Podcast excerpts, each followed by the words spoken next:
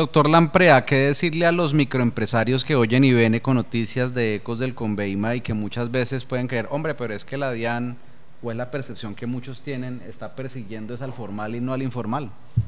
Sí, la DIAN de los Doberman se acabó hace muchos años y en este momento tenemos cercanía con los ciudadanos y queremos contribuir a partir de las herramientas que ha dispuesto la ley a ayudarlos en la formalización. Y quiero volver un poco a lo que estaban conversando ahora de los tenderos.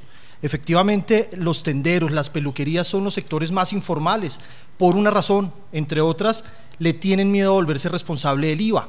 Entonces ustedes ven en un negocio dos cajas registradoras para dividir los ingresos, para pitufiarlos. O en restaurantes. O en restaurantes. Le preguntan a uno que si quiere factura.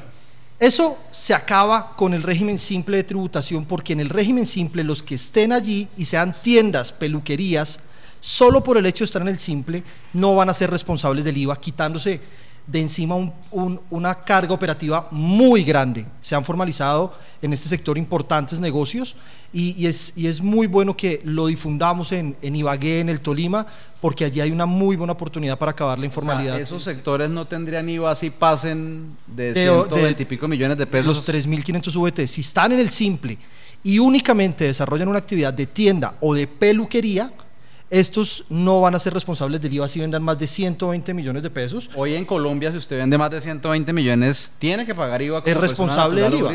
Exacto.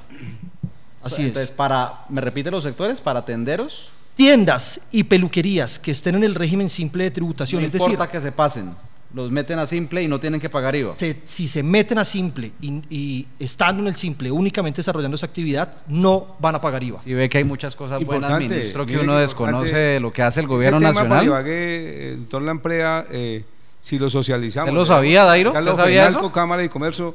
No y, y, la ley de inversión y la ley de inversión social hizo algo más poderoso para este año para restaurantes eh, en respuesta a las consecuencias de la pandemia, estando en el simple, solo por el hecho de estarlo en el 2022, no responsables del Impuesto Nacional al Consumo. Tenemos noticias de parte de nuestra dirección seccional que importantes restaurantes representativos están aprovechando este beneficio en Ibagué. Mucho